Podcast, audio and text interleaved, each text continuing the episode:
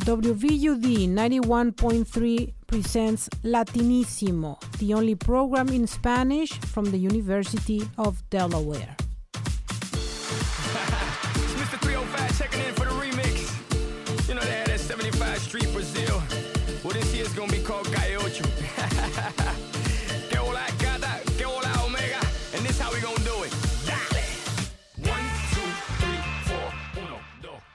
¿Qué tal? Esto es el 91.3 WD Latinísimo, el único programa en español desde la Universidad de Delaware que cuenta con el apoyo del Centro Latinoamericano.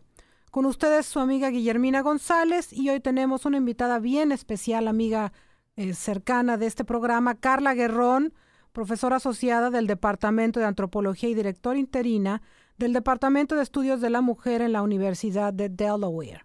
Hoy estaremos hablando de las investigaciones que Carla ha hecho en Brasil y eh, casualmente está en el estudio para compartirnos parte de ellas. Carla, un gustazo tenerte aquí con nosotros. Mil gracias por tu tiempo y bueno, qué mejor que empezar a hablar sobre Brasil, el sabor de Brasil, todas tus experiencias de allá. Mil gracias por estar con nosotros. Muchísimas gracias por invitarme, Guillermina.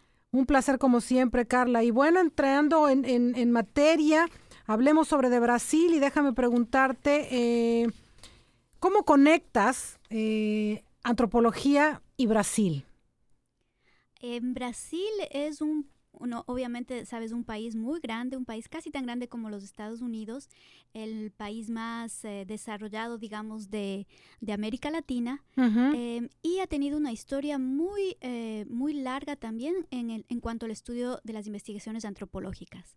Eh, Ok. Brasil está bastante adelantado en ese sentido. ok, Em, personalmente yo siempre tuve interés en eh, aprender más sobre Brasil. Para mí siempre fue un gigante. ¿siempre te ha llamado la atención? Siempre me ha llamado la ¿Y, atención. en- en- ¿Por qué la atención? O sea, Eh, pienso que la verdad desde niña eh, fue por la cuestión del fútbol, para ser completamente sincera.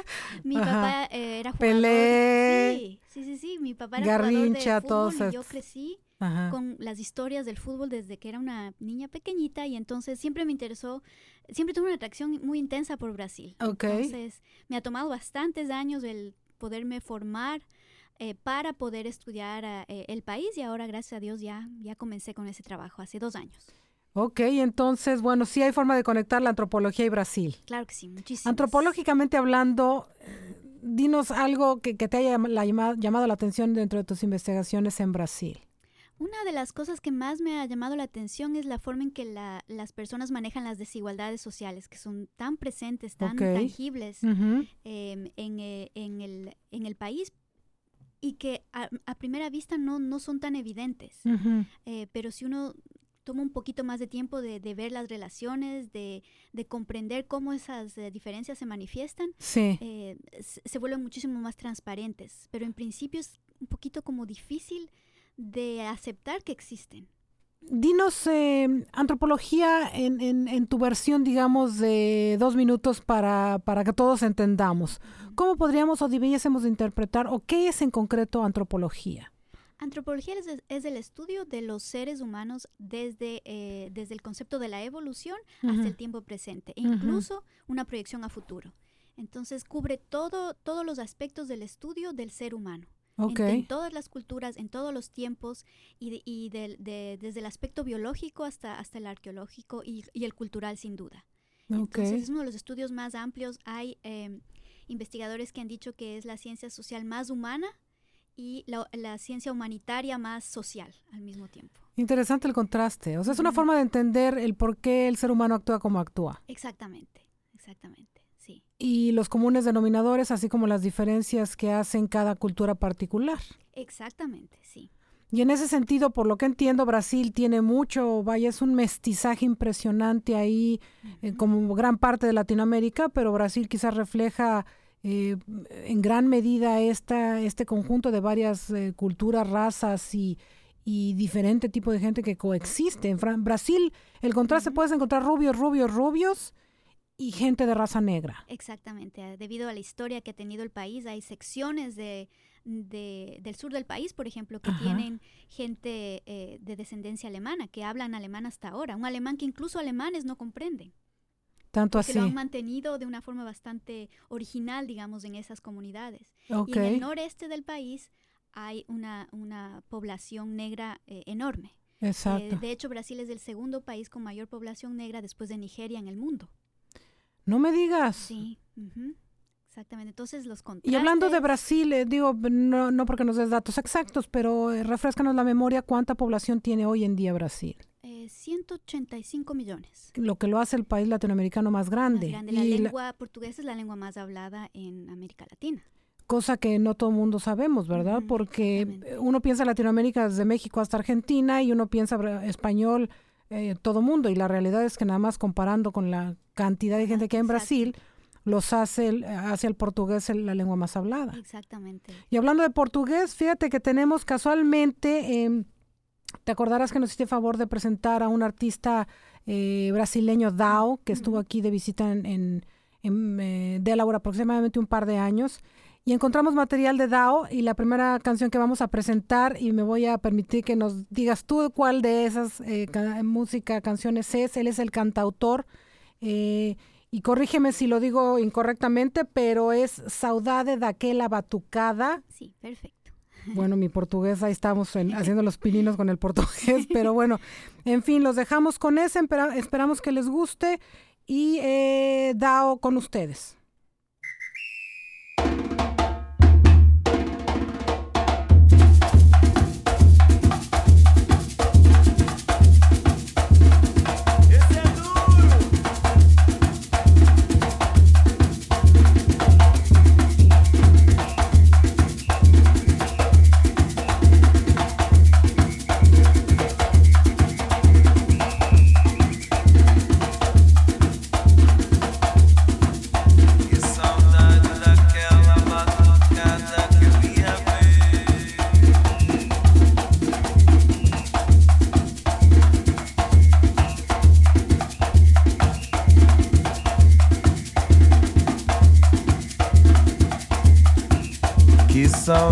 Daquela batucada que eu ia ver.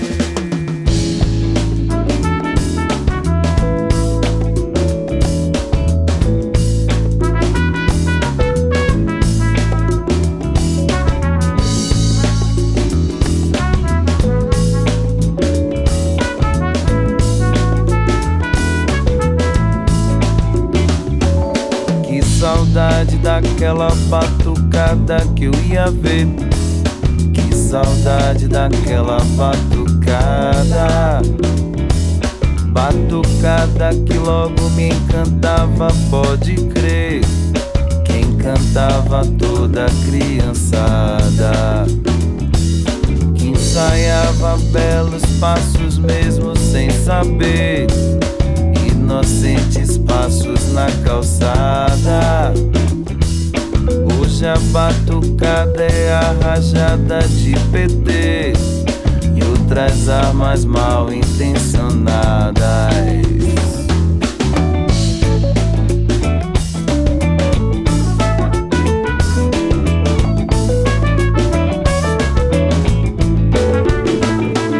Volto batucada que sempre encheu a minha bola. Batucada do samba de cartola. E na praia curtindo o som e sentado na beira. Batucada de roda de capoeira. Mas se quiser fazer um som pra espantar o batuque das armas. Faça para conscientizar toda a moçada que armas não estão com nada. Que armas não estão com nada. Que armas não estão com nada. Oh, yeah.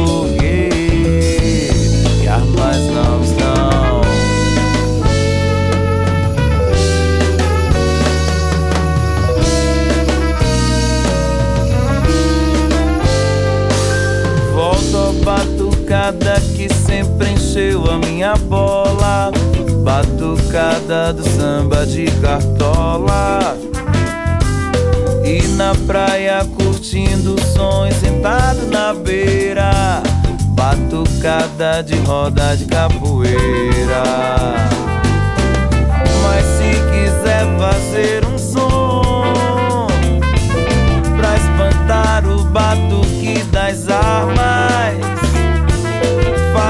Para conscientizar toda a moçada que a mais não estão com nada. Que a mais não estão com nada. Que a mais não estão com nada. Que a mais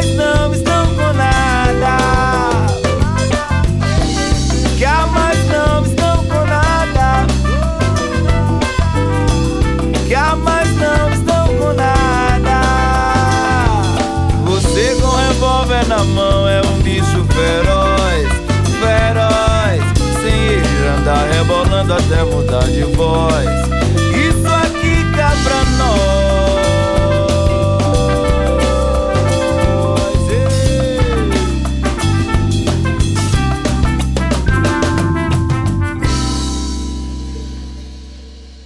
Pues ese fue Dao, mi querida Carla Guerrón, y eh, un cantautor de origen brasileño, justamente que estuvo de visita hace un tiempecito, un par de años aquí en Delaware.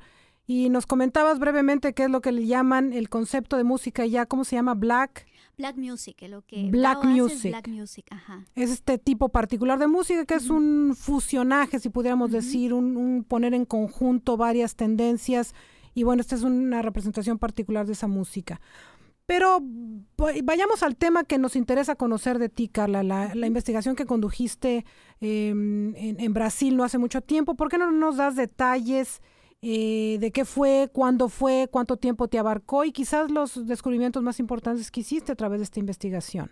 Sí, como no, con, con todo gusto. Me, me encanta hablar de este tema porque es bastante reciente para mí. Eh, no- eh, hace años estuve trabajando en Panamá, estudié Panamá por 12 años, haciendo Ajá. investigaciones, investigaciones sobre turismo, nacionalismo y eh, sentido de, de identidad en Ok. grupos negros en Panamá. Ok. Y como te comentaba, esa pasión que tengo por Brasil, entonces eh, siempre quise eh, hacer alguna investigación allá. ok. En el 2008 tuve la oportunidad de estar allá por seis meses eh, en Salvador. Y lo que hice fue tener la suerte de ser la primera antropóloga que eh, hace una investigación en el proyecto ma- mayor sobre eh, educación, eh, inclusión social y ciudadanía del estado de Bahía.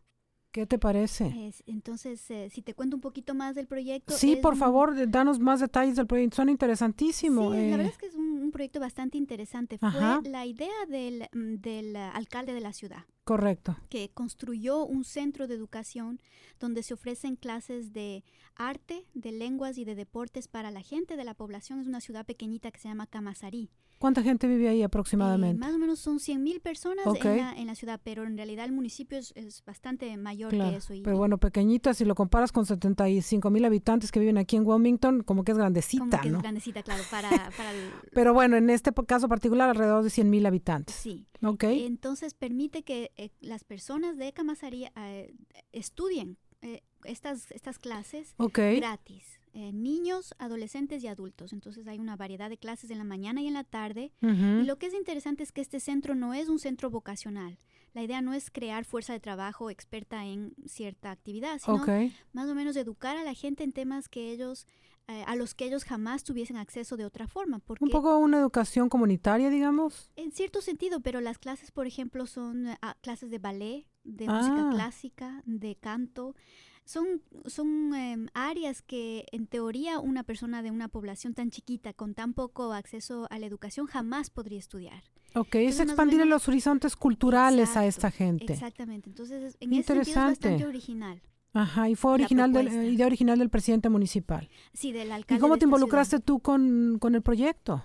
Fue suerte. Yo conocí un profesor que da clases de inglés en esa universidad, en ese Ah, centro, perdón, y me invitó a conocer el centro. Yo me quedé enamorada del lugar, me pareció una idea fascinante. Y entonces me permitieron, me abrieron las puertas y me permitieron estudiar el lugar eh, a- eh, intensamente, hacer una etnografía, que es lo que nosotros los antropólogos culturales hacemos Ajá. para comprender una situación. Platícale a la gente qué es etnografía.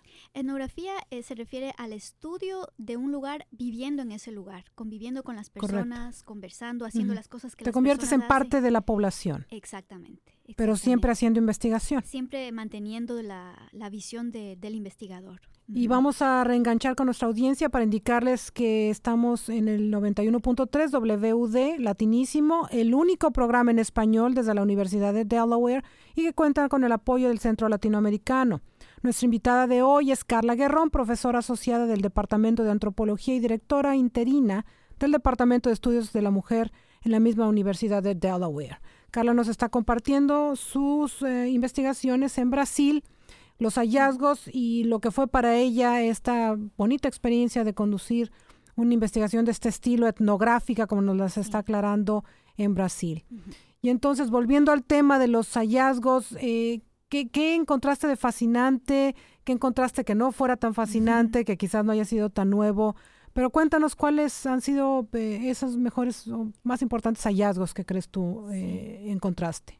Em, uno de los halla- hallazgos que me pareció más interesante fue que el centro está tratando de crear conciencia crítica, pensamiento Ajá. crítico, ideas de ciudadanía en la población, pero al mismo tiempo eh, la pregunta que yo me hago es cuál va a ser el futuro de esas personas que están estudiando eso. Ok, Porque es un proyecto que viene del gobierno y al mismo tiempo está abriendo las mentes de la gente para, eh, para pedir más al gobierno. claro, Entonces, no sé hasta qué punto va, va a haber una solución, digamos, positiva.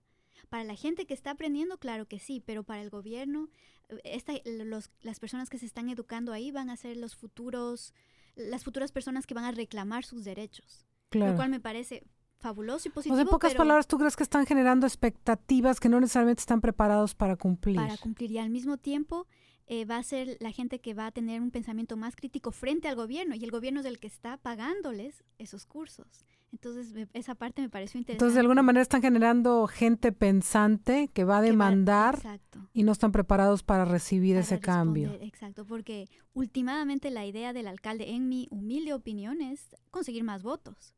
Es un poquito irónica, un poquito eh, sarcástica esa visión, pero pienso que sí, que en parte él estaba pensando eso. ajá, Y de pronto creó un, creó un proyecto fabuloso, grandísimo, que un poquito se le salió de las manos, ajá. porque los profesores son de lo mejor, son calidad altísima y muy críticos de ellos también. Entonces es un poquito difícil mantener el orden en ese sentido. Fíjate que lo que conecta un poco con el programa que tuvimos no hace mucho con Yamil Sánchez en Cumba Ujú. Academy, donde demostraba en base a resultados el impacto que tienen las artes en mejorar eh, el nivel académico, particularmente en el, el tema de matemáticas. Y me hablas de un tema similar en Brasil, donde la gente empieza a desarrollar juicio crítico Exacto. Y al final del día aquellos que lo originaron a lo mejor reciben, es como un boomerang, avientan el boomerang Sí. y ahí viene el boomerang abusado porque te cae. Exactamente. Pero el proyecto en concepto es bueno. Es un gran proyecto y además han conseguido descubrir talentos a todo nivel, a nivel Claro. artístico, de deportes. Hay un, toda una sección para gente con discapacidad también, Sí. eh, que han logrado desarrollar cosas impresionantes. Bueno, ¿y no sería forma de reenganchar a la comunidad diferentemente? A lo mejor crear una, un complemento del proyecto, no sé, se me ocurre pensar que si se ha generado algo positivo, ¿por qué de alguna manera pensar en que va a generar algo negativo? Claro, no creo que va a generar algo necesariamente negativo. Lo que pienso es que no estoy segura eh, que esa era la meta inicial de, Ah, de los creadores, de los mentalizadores de este proyecto. correcto. O sea, que... que- va a ser un, un- resultado no esperado. No esperado para los organizadores, exactamente. Y lo interesante es que también se ha convertido en el centro de identidad de este pueblo, porque este pueblo es eh, uno de los pueblos más ricos del, del, del estado, pero al mismo tiempo con lo- me- en la menor cantidad de servicios de infraestructura. Entonces, la verdad es que el dinero se ha ido para, para los bolsillos de ciertos políticos y no para la gente que debía la recibirlo. gente común y corriente. Exacto, porque es el Eso suena como muy también aquí en. Estados Unidos, ¿no? Sí, Pero bueno, eso sucede en todos en lados. todas partes, lamentablemente. Pero es el centro del polo industrial del estado. Ok, Entonces recibe impuestos de estas compañías que tienen sus, eh, sus eh, ¿cómo se llama? Sus fábricas ahí. ajá, Entonces recibe una cantidad muy alta de impuestos, pero la historia ha sido de que no, esos impuestos no han sido revertidos a la ciudad hasta la presencia de este alcalde, que usó esos fondos para crear este gran centro. claro. ¿Y este gran centro cuánto Sí. tiempo tardó en construirse? ¿Tienes Em, alguna em- idea? Empezaron a construir en el 2007, en Ajá. el- y, eh, perdón, 2006. En el 2007 fue el primer año que se abrió y yo lo descubrí en el 2008. O sea Ok, que o sea que sigue menos de un año de vida. ¿Y en empecé. tu conocimiento sigue operando este centro? Sí, yo fui el año pasado, por tres meses estuve ahí eh, continuando mis investigaciones y- me mantengo en contacto con esta gente. con la- Ahora, esta, es, esta visita del año pasado fue en seguimiento al proyecto original que... Exacto, quería ver que cuánto se había desarrollado, los proyectos que tenían. Y cuéntanos mente. cuáles fueron tus conclusiones del ah, pensamiento original y lo que sucedió a tu visita. Em, estaban lamentablemente volviéndose demasiado burocráticos y los mismos profesores estaban bastante críticos de esa visión demasiado estructurada. Ajá, Especialmente los profesores de arte eh, no estaban contentos con, con burocracia ni con Sí. eh, forzarles a, a usar cierta pedagogía. Cuando lo que ellos han hecho es tratar de comprender a sus alumnos, que Ajá. son alumnos muy específicos, y usar una pedagogía que les sirva a ellos, en vez de usar la pedagogía X que viene, digamos, acartonada desde el del sistema educativo. correcto. Y si pudieras trasladar ese aprendizaje aquí a Delaware y quizás otros proyectos que tú tengas acá o tu interacción, porque tú interactúas mucho con la comunidad aquí en Delaware precisamente en varios proyectos. Em, eh, ¿Cómo podrías traer ese aprendizaje, Carla, aquí en, a, a Delaware de alguna manera? Em, lo que yo pienso, yo comparto toda esta información con mis alumnos. Les, les, Ok. les trato de, de primero explicar lo privilegiados que son en el sentido de tener acceso a tanta, tanta riqueza de información Correcto. en este país. Y segundo, mostrarles lo contrario, en un lugar donde hay pocos recursos, el- la, eh, la creatividad que se consigue al, al realmente tener pasión por, por un tema, por, por, Claro. por una situación. Eh, por ejemplo, había niños y adolescentes en, en este centro que caminaban por una hora entera para llegar al centro a estudiar su horita de karate. No me decirte, digas, de sea, una hora ballet. de ida en la clase Sí. y otra hora de regreso. Exactamente. Gente con realmente mínimos recursos, fascinados por aprender.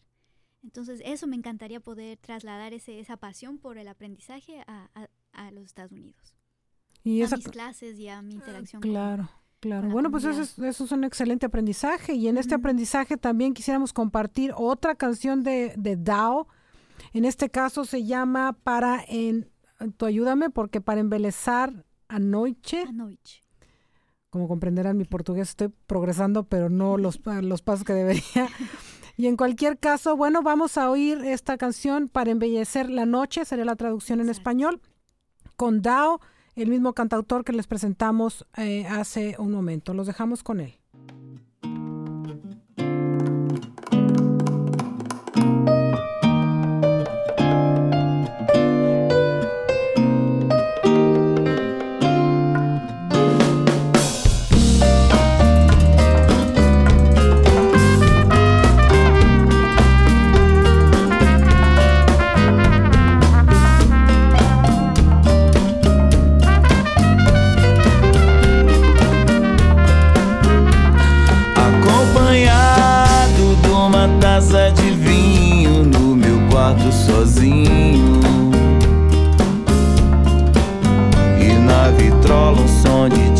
Relaxar. Organizando tudo pra você chegar. Organizando tudo pra você chegar. Organizando tudo pra você chegar. E nem sombra da sua presença.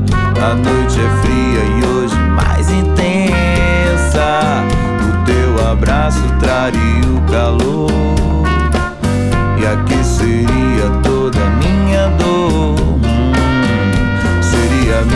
maior recompensa. Então,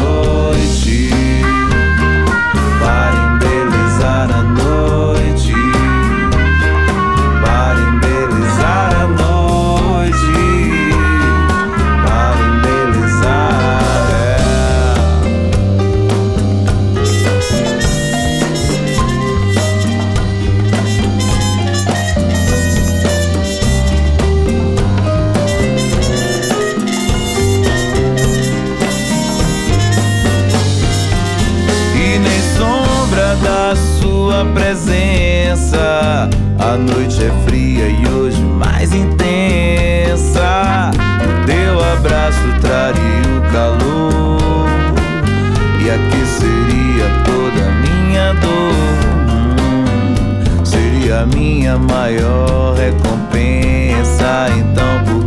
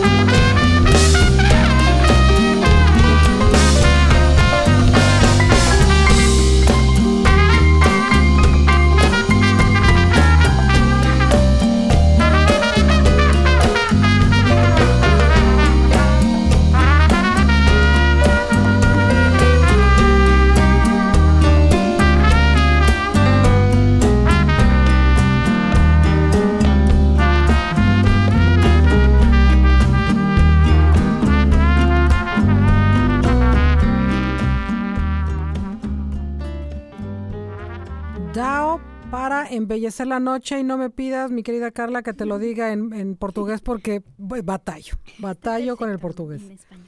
Pero regresando a tus investigaciones, entiendo que ya estás preparando la siguiente investigación. ¿Por qué no nos cuentas un poquito eh, de qué se va a tratar, dónde va a ser y cuál va a ser eh, tu expectativa del resultado?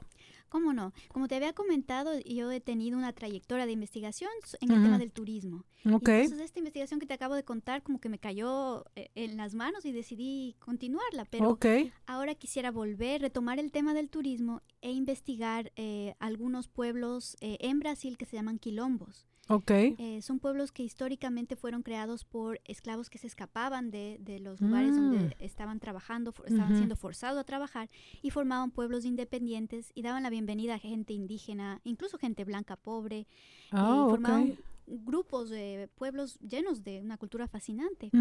Y recientemente eh, fueron aprobados como pueblos étnicos, con derecho a, a tener acceso a sus tierras y, y ciertos privilegios como pueblos étnicos, ¿no? Correcto. Entonces mi interés es estudiar esos pueblos, pero cómo ellos están respondiendo a la presencia de turismo eh, en esos lugares, porque últimamente algunos de ellos se han abierto para recibir turistas, para tener acceso a recursos. Pero todavía no está total, no están totalmente abiertos para esto.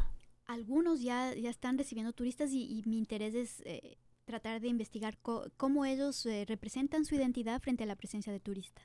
O sea, esa es tu hipótesis. ¿Qué es lo que, cuál, cuál sería el- el- el- la pregunta de investigación en este caso? La pregunta de investigación es tratar de, de comprender cómo se dan las relaciones entre turista y, y- y- quilombola, que, son el- que es el nombre de las personas que viven en esos pueblos, Ok. eh, como resultado de esta apertura de estos pueblos étnicos. Si ellos van a esencializar su identidad o transformarla, o, o qué es lo que quieren venderle al turista de su historia.